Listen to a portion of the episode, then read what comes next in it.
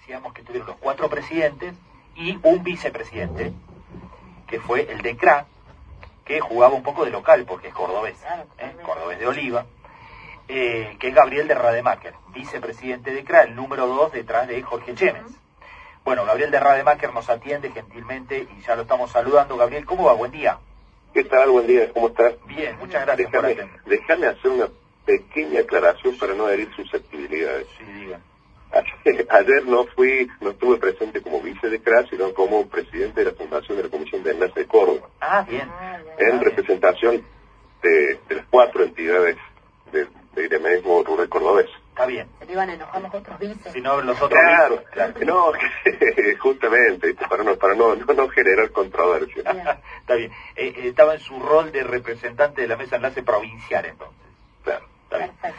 Bueno, ¿qué, qué le dejó la reunión con, con?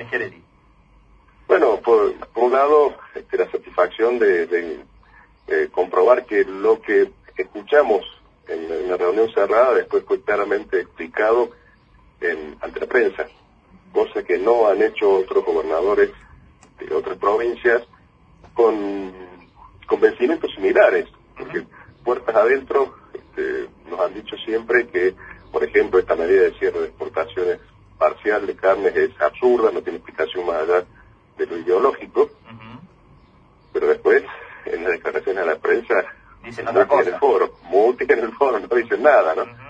Este, lo mismo con, con el tema de derechos de exportación y todos los recursos de las provincias que se van al gobierno nacional y que no vuelven. Este, la verdad que a ver, nos, nos- nos sorprendió, si bien desde el gobierno de Córdoba este, distintos funcionarios han venido marcando esa postura, Sí. que lo diga el, el propio gobernador, sin duda tiene un impacto político muy fuerte. Más en un momento donde se está tratando de generar una relación con el nuevo ministro de Agricultura de la Nación, bueno, esto tiene un impacto político evidente. ¿no? Está bien, bueno. Eh, bueno, por supuesto que esto le da cierta musculatura al reclamo de la propia mesa de enlace, ¿no? A nivel nacional. Claro, indudable, indudable. Bueno, y, y a partir de ahora, ¿qué? ¿Cómo sigue esto? Eh, después de, bueno, el- ¿tienen una, está confirmada una reunión con Domínguez la semana que viene? No, no, no, eso ha sido hasta ahora un trascendido de prensa. Sí.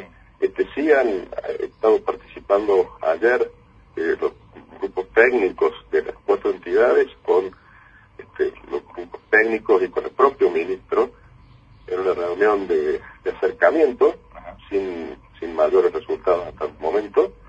Este, pero bueno, de esa supuesta reunión de la semana que viene con la comisión de enlace no hay nada, nada oficial, no llegó ninguna invitación. Está bien. No, pues hablaba de que lunes o martes podría llegar a haber una convocatoria ahí a, a Paseo Colón, ¿no? Eh, claro, hasta ahora no ha llegado nada, ni siquiera de manera formal o informal. Nada, seguramente una reunión que se va a dar, bueno, pero hasta ahora no está confirmada. Bien. Bueno, ¿y cómo analizan la llegada de Domínguez? Eh, a priori parece alguien con más cuerpo político que Basterra, ¿no? Sí, este, a ver, uno puede interpretar la que tiene más poder de, de decisión, más respaldo político. Mm. Esperemos que las intenciones realmente sean de superar una problemática que no, no tiene que ver únicamente con el cese parcial de exportación de carne, sino que tiene una larga lista de, de temas que vienen empantanados de hace rato, este, y que no sea nada más que, que, que continúe la misma línea de, de dilatación de los problemas. ¿no? Más allá del cambio de, de personas, eh, hace falta un cambio, un giro importante en la política hacia el sector agropecuario que realmente hoy no existe. Claro. Bueno, él tiene un antecedente en el ministerio. Eh, Y eso es lo que lo condena. no- Porque la verdad que su paso anterior por el ministerio este, tuvo eh, un antecedente muy, muy feo en cuanto a los niveles de producción que llegó el país en materia agropecuaria. Tenemos en el, en el piso de, de producción de trigo, en el piso de producción de leche, de maíz. Este, fue el, el, el momento, el inicio de la caída estrepitosa de producción y de stock de, de ganado bovino. Eh, las consecuencias que tuvo muchas de las medidas que él avaló en ese momento fueron catastróficas para la producción agropecuaria y para el país en general, ¿no? Bueno, recordamos que estuvo entre 2009 y 2011, que después fue a la Cámara de Diputados de la Nación, eh, lo que sería el periodo post-125, digamos. Claro, exacto. sí. Él, tuvo el rol de, de buscar apaciguar un poco los ánimos después de un enfrentamiento muy fuerte. Claro. Es un ministro de mucho diálogo, pero, pero bueno, la- las políticas que, que avaló en su momento tuvieron consecuencias muy, muy graves para la producción, incluso para la continuidad de muchos productores que quedaron en el camino.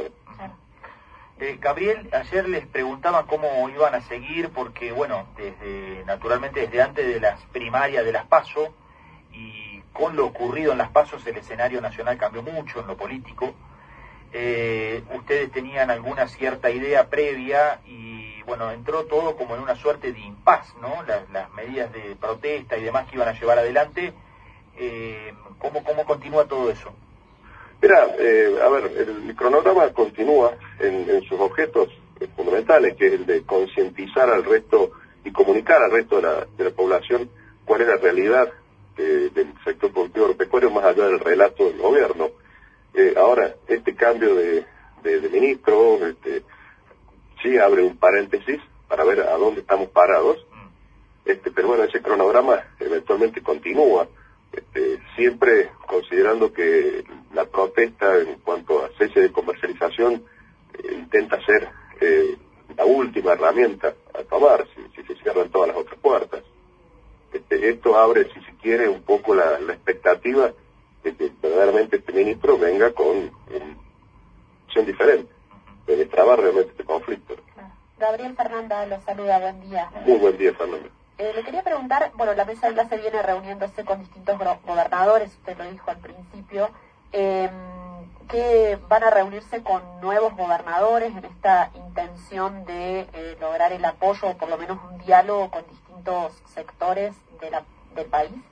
Sí, sí, sí, el pedido de, la, de audiencia de los gobernadores está hecho, incluso se ha reiterado en algunas, en algunas oportunidades, por ejemplo, el pedido del gobernador de Santiago, también está, a ver, lo, que creemos que pueden darse este, con más seguridad, Santiago del Estero, Mendoza, Santa Fe, Entre Ríos, que son los que seguramente se pueden dar en, los próximos días de acuerdo a las conversaciones que se han mantenido.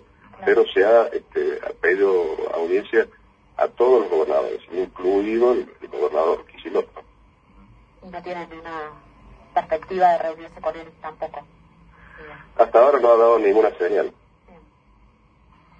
Bueno, eh, ayer, eh, ayer, antes de ayer, lo hablábamos con Chemes, ¿no? A esto, eh, de que de las provincias ganaderas, bueno, Buenos Aires es sin lugar a dudas la, principal y no había habido una definición por parte de las autoridades provinciales con respecto al cepo a la carne, ¿no? No, no, este, a ver, más allá de lo que uno conoce, de que en, la génesis de, la forma de pensar y y en el pensamiento económico, fundamentalmente de gobernador Kisilov, esta intervención, esta, este, este mecanismo de cierre está en, su apogeo. Es realmente la manera de pensar de, como economista del gobernador Kisilov. Este, intención es tratar de, explicarle personalmente cuáles son las razones por las cuales esta, esta maniobra, esta medida está totalmente equivocada. Aquí el problema del precio de la carne no está en la producción o en la exportación de, de cortes que aquí no se consumen por, por gusto, este, por, por paladar del argentino, sino que está en el problema del poder adquisitivo de una moneda que viene perdiendo valor día a día como consecuencia de la inflación. No es únicamente el precio de la carne que la gente tiene problemas para, para acceder, son, todos los, los, bienes y servicios que cada día nos cuestan más caros. Claro, claro. Bueno, vamos a ver cómo evoluciona todo esto. Eh, sin lugar a dudas, en las próximas horas puede haber novedades, especialmente de esta convocatoria que parece por ahora filtrada a la prensa, pero este, todavía no anunciada formalmente, ¿no? Exacto. Esperemos que, aparte, si se da la convocatoria, y seguramente se va a dar, no sea para la foto, sino que realmente se pueda avanzar resolutivas que traigan una solución, y para seguir en, el mismo camino hay, que recuperar este, la pérdida de la confianza de la palabra del gobierno. Yo creo que eso es, lo fundamental y para eso van a tener que darse muestras muy claras de entendimiento de la problemática y tomar acciones realmente resolutivas. Seguir en más de lo mismo mm, no va a conducir absolutamente más que a más enfrentamientos. Claro. Eh, ahora sí, la última. ¿Qué agenda llevarían a ese encuentro con Domínguez? ¿Qué temas hay ahí? Mira, fundamentalmente, como primer tema, este, el cierre parcial de exportación de carne, pero también el, tema impositivo, la, presión fiscal que es insostenible, los derechos de exportaciones a economías regionales, no solo eh, de la provincia, hay, casos que son este, irrisorios. Por ejemplo, eh, el caso del tabaco, la economía regional, por excelencia, que en lugar de, quitarle los cinco puntos que tenía de derecho de exportación, se los, se los subieron a doce. Inexplicablemente. Bueno, casos como eso hay una cantidad. Este, después tenemos que hablar del tema eh, hidrovía, tenemos que hablar del tema de ley de semillas, tenemos que hablar del tema de biocombustibles, que a la, provincia de Córdoba, por ejemplo, le pega de lleno. Mm.